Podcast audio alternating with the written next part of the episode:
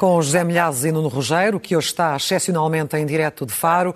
Muito boa noite, Zé. Muito boa noite, boa noite. Nuno.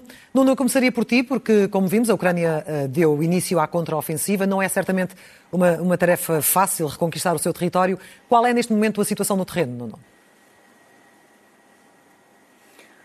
Nós estamos a falar de um balanço que, neste momento, já tem mais de uma semana. Uh, nós podemos calcular que as, os combates digamos assim, se tornaram em contraofensiva a partir, provavelmente, da tarde de, de dia 4. Portanto, estamos hoje no dia 13, eh, já são oito dias de combates intensos que começaram mal para a Ucrânia. Começaram mal para a Ucrânia porque nos dois primeiros dias de operações os ucranianos tentaram abrir algumas frentes e foram vítimas, sobretudo, de campos de minas e, portanto, perderam nessa altura, entre veículos totalmente destruídos e veículos parcialmente destruídos, eh, perderam vários blindados. Provavelmente, até hoje, os ucranianos têm uma perda de uns 5 carros de combate Leopard e talvez 18 eh, Bradleys, portanto são veículos blindados eh, fornecidos pelos americanos, já vamos falar sobre isso, mas o que nós sabemos sobre os avanços de que se está a falar eh, é o seguinte, primeiro vamos começar por Zaporizhia, que é uma zona importante,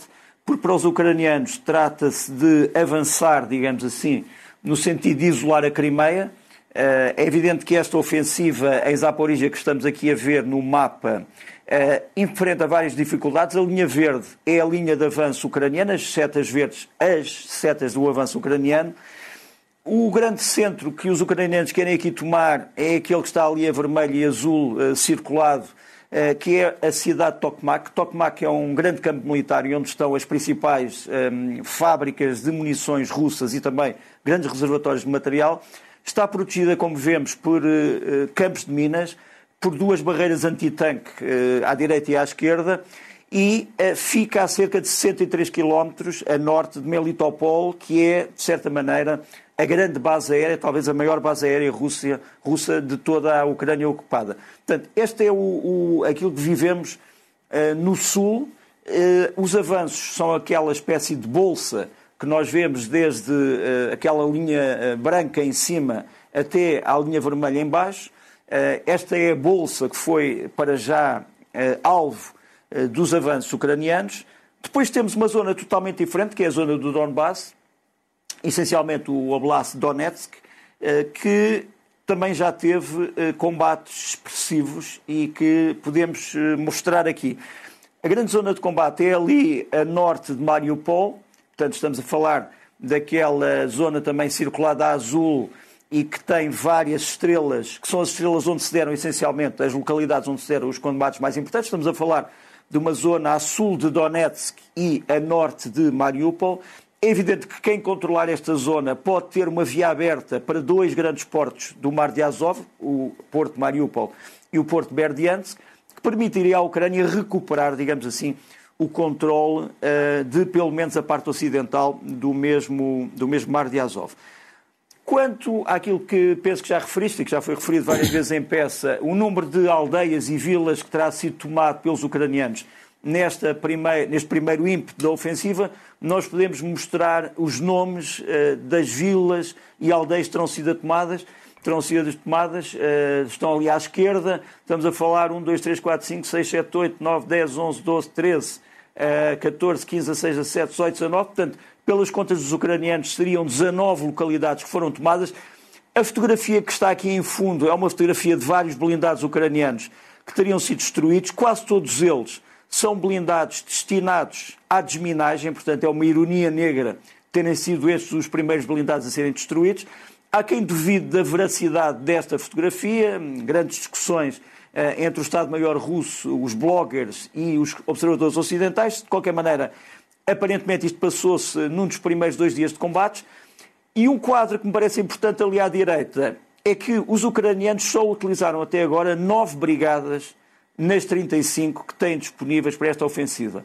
Essencialmente, a Brigada 57 de Infantaria Motorizada, Brigada 77 de Paraquedistas, 57 de Brigada de Infantaria, 47 de Infantaria Motorizada, 68 de Assalto, 35 de Fuzileiros, 23 também uh, infantaria uh, mecanizada, 67 de infantaria uh, mecanizada também, 110, Brigada de Defesa Territorial e a Unidade Independente Harry. Portanto, estamos a falar essencialmente de uma pequena parcela daquilo que os ucranianos ainda têm no bolso, chamemos-lhe assim, para usar como uh, ofensiva.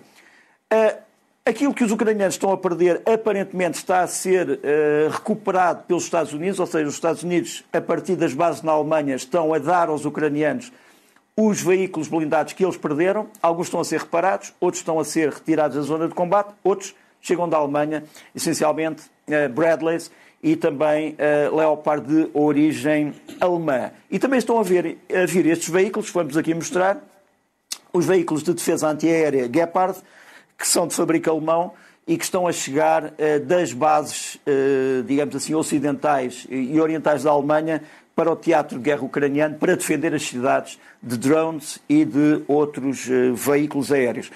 Os ucranianos, também os ucranianos também sabemos hoje começaram a receber dos Estados Unidos munições de urânio empobrecido que virão a ser usadas nos carros de combate Abrams, que são, digamos assim, a terceira linha da Ucrânia uh, quando eles chegarem no fim deste mês ou no princípio de julho. Também aqui salientar a questão da morte de um alto oficial russo nestes combates é o general, ou era o general Sergei uh, Goryachev, que nos vai aparecer aqui. Ele era o chefe de Estado-Maior do 35º Exército de Armas Combinadas da Rússia, portanto é uma perda extremamente importante. Ter-se-á dado numa frente de combate em que os ucranianos conseguiram capturar eh, várias posições russas ao mesmo tempo, incluindo um posto de comando, e eh, há quem diga que esta perda foi extremamente sensível para Moscovo e que provocou que, em algumas eh, cidades russas, se deixasse de publicar hoje o obituário de militares mortos. Ou seja, a partir de hoje, em várias regiões russas, já não se diz quem é que morreu na frente de combate. Mostrar agora rapidamente três vídeos dos combates. Primeiro, um vídeo em que participou a 35ª Brigada de Fuzileiros, de que falávamos há bocadinho, neste caso uma sua subunidade, o, o, o Batalhão 137. Isto é o avanço da coluna de fuzileiros para a vila de Makivka, que foi apanhada, uma vila de Donetsk. Uh, a seguir, e, e, temos aqui combates terríveis, uh, o uso dos veículos Leopard, uh, que já há bocado vimos. Depois, um vídeo de ataque de drones ucranianos a carros de combate T-80 russos, eh, com bastante precisão, vamos ver a seguir. É essencialmente uma reflexão dos tempos que corremos. Os drones, estes veículos eh, não tripulados, são cada vez mais os atores deste tipo de guerra, quer do lado ucraniano, quer do lado eh, russo, e isto são realmente os T-80 russos a tentarem escapar, mas são apanhados praticamente todos nesta armadilha dos drones, que são essencialmente veículos aéreos muito pequenos, difíceis de detectar e, portanto, também, eh, obviamente, difíceis de abater. Por fim, eh, já mostraram o vídeo no princípio, mas eu mostro outra vez, o vídeo de um blindado Bradley e de um carro de combate Leopard que terão sido apanhados ou capturados pelos russos numa terra de ninguém. Não há ainda a certeza absoluta se estes militares russos fazem parte de uma força de reconhecimento ou se conseguiram eventualmente retirar os veículos. Aparentemente não, mas a verdade é que estes veículos foram perdidos. E para, para, para que a Ucrânia possa manter a consistência desta contraofensiva, José Milhazes, precisa neste momento, como de pão para a boca, da prometida ajuda uh, ocidental que, uh, enquanto tarda, uh, faz custar muitas vidas, obviamente. É, eu penso que aqui há, um problema, há dois problemas que são fundamentais e que nós devemos ter, eh, analisar com muito cuidado quanto ao futuro desta contraofensiva. Primeiro é o facto da Ucrânia não ter uma força aérea comparável à Rússia. Tem uma força aérea muito reduzida e o Ocidente continua a discutir se irá fornecer, fornecer os famosos F-16 ou não. Uh, mesmo que a contraofensiva tenha êxito, que eu espero, o número de baixas entre os ucranianos será muito maior, exatamente devido à falta de apoio aéreo uh, uh, na frente de combate. E o segundo momento é, efetivamente, o que a Rússia está a preparar frente a esta contraofensiva. Putin hoje já disse, Sim, já disse. que vai haver resposta E eu penso que Putin também vai jogar muito forte. Porque destes combates, provavelmente, iremos ver o equilíbrio da balança e se há alguma possibilidade de sentar as duas partes à mesa das conversações ou obrigar a mais fraca a sentar-se à mesa das conversações. Uh, por isso, uh, vai-se perdendo tempo a discutir fornecer ou não fornecer. Mas, mas fornecer F-16 também leva tempo, não é? Claro que leva tempo, principalmente se não se tomam medidas atempadas. O, o, o Leopard também chegou, mas depois de quantos meses de, claro. de, de discussão? Nós estamos numa guerra.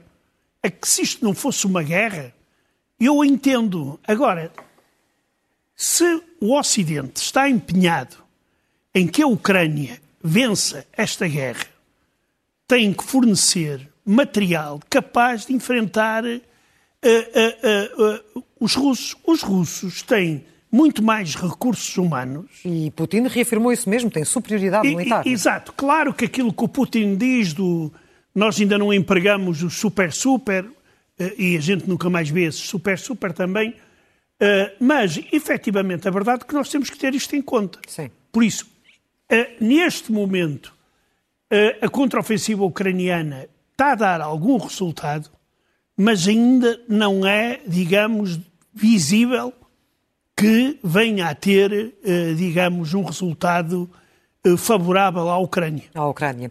Eh, e do lado russo há, chamemos-lhe uma, uma batalha pessoal entre dois líderes militares. Não sei se já se fazem apostas sobre quem vencerá essa batalha, se Prigozhin, se Shoigu.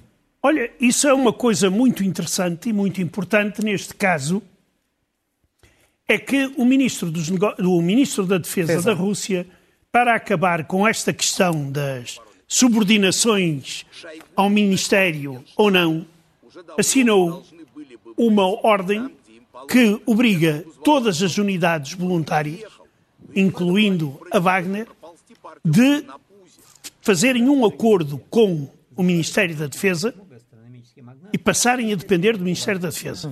Uma das razões é que esses voluntários e mercenários irão ter os mesmos direitos que os soldados uh, oficiais, digamos.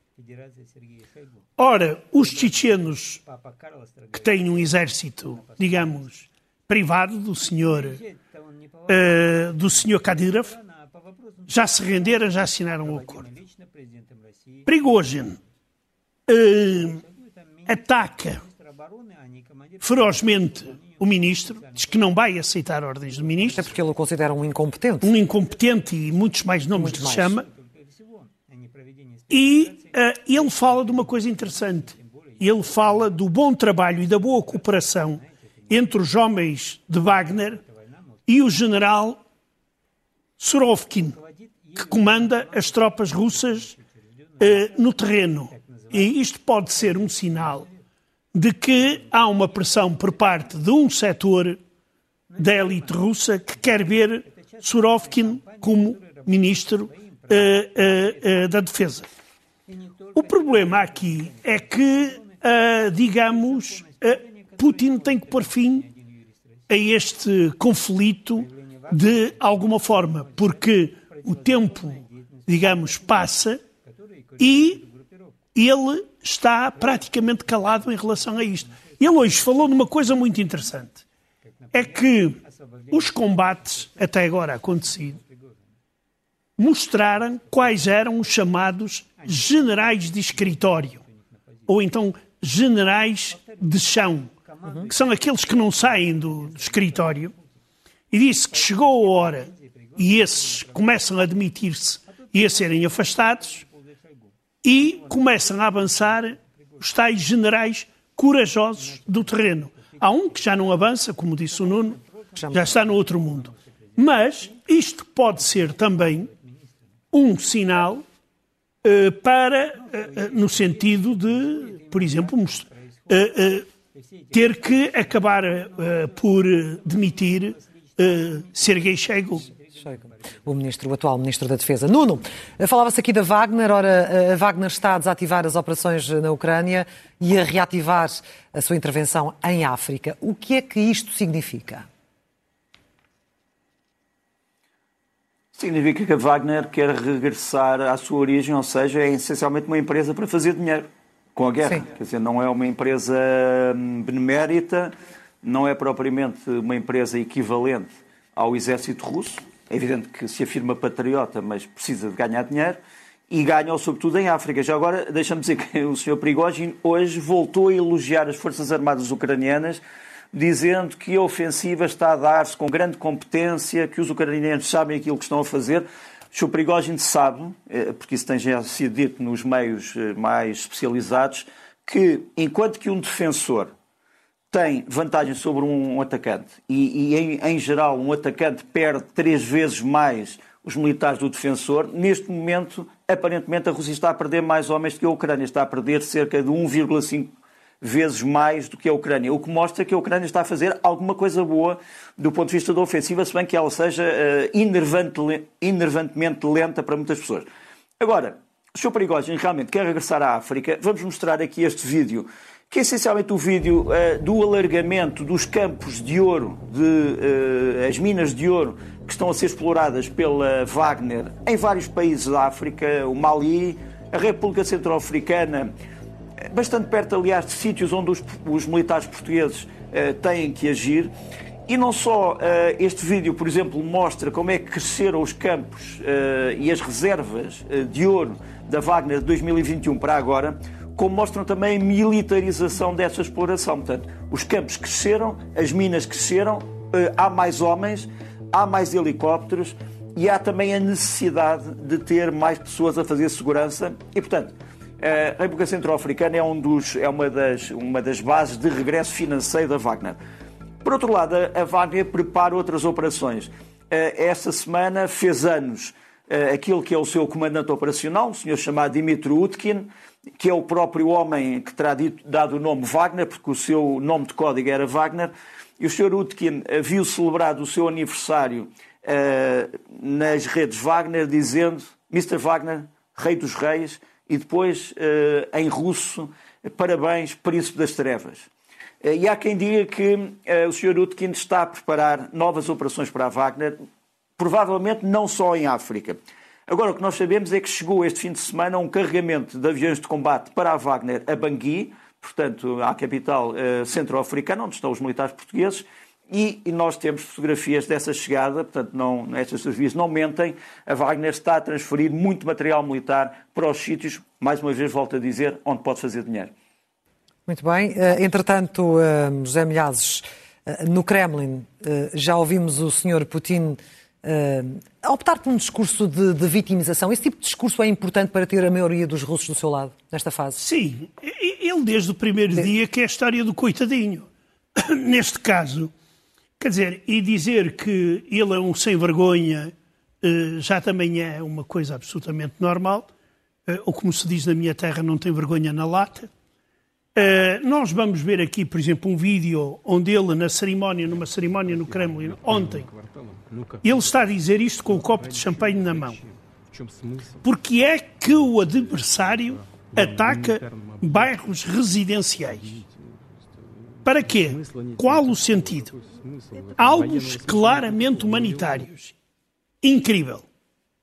Quer dizer, este homem dizer isto, ainda hoje há o exemplo de Cribe Rogue, onde foram assassinados pelo menos 11 pessoas. Na cidade natal das Exato. E este homem continua a vender. Eu acho que este homem vive num mundo à parte aquela conversa com os correspondentes de guerra, ou melhor, os bloggers e correspondentes, mostra exatamente isso. Este senhor vive num mundo completamente à parte, de, na, que não é um mundo real. Isso é extremamente perigoso. Além disso, no mesmo dia, ou melhor, hoje, em que Putin repete isso, aparece outro psicopata, que é o presidente da, da Bielorrússia, que promete utilizar armas nucleares em caso de agressão contra a Bielorrússia. Sim. Quer dizer, o homem deve estar ou doente ou então algo se passa no meio daquela confusão toda. Porque a Rússia já veio dizer que o controlo das armas nucleares vai estar em Moscou. Uhum. Apesar de estarem a ser colocadas ali estrategicamente, e, o controle não exato, está na, na mão exato, do Presidente Mas ele diz, ele diz que ele promete empregar armas nucleares, ele próprio. Ou seja, o homem está efetivamente muito doente uh, e, digamos, tenta uh, chegar a um acordo com a Rússia sobre o sucessor dele, que poderá ser o filho mais velho, uh, ou então o homem está completamente de cabeça perdida com este tipo de declarações. Porque este tipo de declarações pode permitir ao Ocidente pura e simplesmente interpretar que apareceu um novo país com armas nucleares, que se chama Bielorrússia. E com disponibilidade para essa agressão. Não, e não é só isso. E aí, a NATO, os Estados Unidos ou quem quer que seja, pode instalar armas nucleares ainda mais perto da, do território bielorrusso. Isto é, é, é, é, digamos. É um jogo muito perigoso. Exato, é um para, jogo para extremamente todos. perigoso. E enquanto isso, com a Rússia focada nesta guerra na Ucrânia, com os meios concentrados neste, neste conflito, uh, muitos espiões russos perderam o emprego? O que é que aconteceu? Exato, claro. Perderam o emprego uh, porque uh, a espionagem russa tem alguns canais que são muito tradicionais, já bem do tempo da União Soviética. E um deles era a representação, o escritório da companhia aérea Aeroflot. Aeroflot, sim. Exatamente. Depois do 25 de Abril, quando abriram as linhas, as linhas aéreas, uh, for, uh, uh, o escritório foi dirigido por várias pessoas ligados aos serviços secretos. um deles, pelo menos, depois fugiu, não regressou à União Soviética fugiu para os Estados Unidos. Mas, eh, digamos que a tradição continua. Nós viemos agora a saber que o escritório da Aeroflot, entre 2017 e a invasão russa da Ucrânia, foi dirigida por Nikolai Gruzin, agente da GRU, que é a espionagem militar russa. Infelizmente, eu não consegui encontrar uma foto do, do senhor talvez a Embaixada Russa se digna a enviar-nos, para nós, pelo menos, ver a cara do, uh, do homem. Este homem uh, formou-se na Academia Militar Diplomática e antes de Portugal ele esteve na, em, em Angola. O problema é que não é só a Aeroflot. A Aeroflot, é a Roskomsatrudnictvo, que é a cooperação, uh, digamos, cultural, é o Ruskimir, que tem, eh, cujos representantes em numerosos países da União Europeia e, e até nos Estados Unidos têm sido expulsos Sim. e vão, eh, pelo menos temporariamente, para o desemprego ou então já não têm a vida tão desafogada que tinham quando viviam entre nós. E no que resultou o despedimento de, ou pelo menos perderem o emprego? Eh, quer dizer, o emprego podem não perder, agora eh, podem é não ter eh, o mesmo conforto que têm aqui. E a mesma, digamos, a mesma calma. Muito bem. Eh, Nuno, queres hoje também dar de destaque a um apelo feito pela nova embaixadora ucraniana em Portugal? O que é que ela, deu? O que é que ela disse? Que apelo é esse? Uh, a senhora Marina Mikhailenko é realmente a nova embaixadora ucraniana em Portugal. Ela pronunciou-se hoje sobre os acontecimentos na barragem, fez alguns apelos. Eu acho que podemos eh, mostrar esse vídeo, eu vou, vou tentar traduzir, está bem? It confirms uh, no red line for Russia exists. Their desperate attempt este foi, uma, foi mais uma linha vermelha que foi passada. Um ato bárbaro. The scale of the disaster is enormous. Just imagine, it's like six Lisbon going right underwater. Imaginem que esta destruição equivale à destruição de seis cidades como Lisboa. We Sim. have done uh, our utmost to help people and at the same time animals because it's about Estamos a continuar a tentar ajudar as populações que foram afetadas em qualquer dos sítios do rio. Uh, e a Rússia continua a alvejar os mesmos civis que nós estamos a tentar a retirar. Muito bem.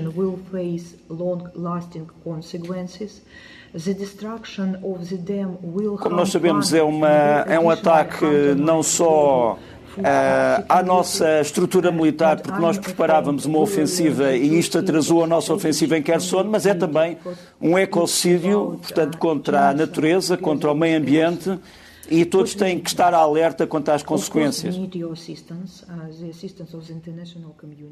que é que nós precisamos? O que é que nós precisamos? Precisamos de muitas coisas, uh, mas precisamos sobretudo da consciência sobre que, o que verdadeiramente se passou. Não, não. Avancemos porque o nosso tempo está quase a esgotar-se. Trazes uh, mais um vídeo. Uh, trago a propósito disto um, ehm, o, facto de, o, facto de, o facto das águas das barra, da barragem um, ehm, terem uh, desviado uh, o curso do rio que banhava, banhava a central nuclear de Zaporizhia, de Enerogar, e o que é que se viu neste novo deserto? Uma quantidade de minas antipessoais eh, que esperavam os ucranianos eh, para eles não desembarcarem em Enerhodar e que estão agora espalhadas por uma grande eh, superfície à volta da central, o que causa, obviamente, um perigo adicional. Ainda sobre esta central, aquilo que, e, sobre a barragem, aquilo que Vladimir Putin disse foi extremamente ambíguo. Eu não tenho a certeza absoluta que ele não tenha dito que a Rússia lucra, de certa forma, com a, a queda da barragem, porque isto travou o avanço ucraniano. Putin fez outras afirmações que me parecem também extremamente ambíguas. Tentou inventar um número de tanques uh, russos que teriam sido. Uh, tanques ucranianos teriam sido destruídos. Uh, mas, em geral, esta conferência com os bloggers deu uma ideia de uma grande fraqueza, pela primeira vez desde o começo do princípio. E por isso é que os bloggers ucranianos já estão a lançar este vídeo sobre um, não super Putin, mas sobre um mini Putin.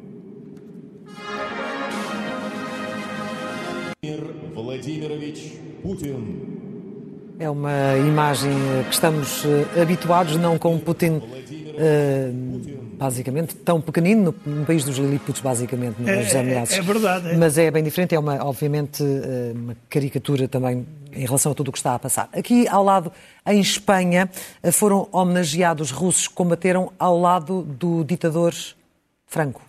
Imagina, Clara uh, aqueles partidos... A democracia permite. É, exato. Permite a, a é? democracia é? permite e até permite que haja pessoas de extrema esquerda em Portugal que apoiem o regime de Putin. Aqui está.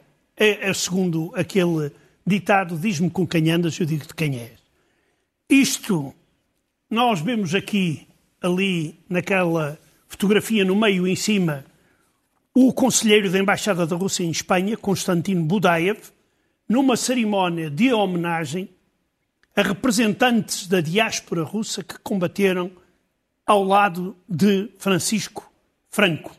Na Guerra Civil Espanhola. Na Guerra Civil, sim. Isto ocorreu na comunidade de Castela, na Serra de Contandero, onde um grupo de imigrantes russos que fugira da Rússia depois da Revolução Comunista de 1917 ocuparam posições militares durante algum tempo ao lado dos revoltosos eh, franquistas. Isto uh, chama a atenção para uma coisa.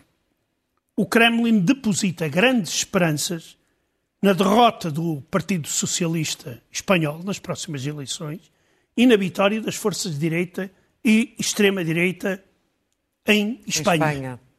Daí que uh, cerimónias destas não serão uh, por acaso. Nuno, o que escolheste para fechar nos teus temas de hoje? Uh, olha, escolhi, mas já só para te dizer que o Partido Popular Espanhol tem sido muito solidário com a Ucrânia, portanto, se o Kremlin espera alguma coisa do Partido Popular, pode estar desenganado. Mas em relação à, àquilo que eu escolhi, os animais ferozes uh, são os ucranianos, os ucranianos, por sua vez, gostam eles próprios de animais ferozes que vamos mostrar aqui e levam-nos sempre que há uma guerra e levam sempre que há uma ofensiva. Aqui está o amor dos ucranianos pelos animais.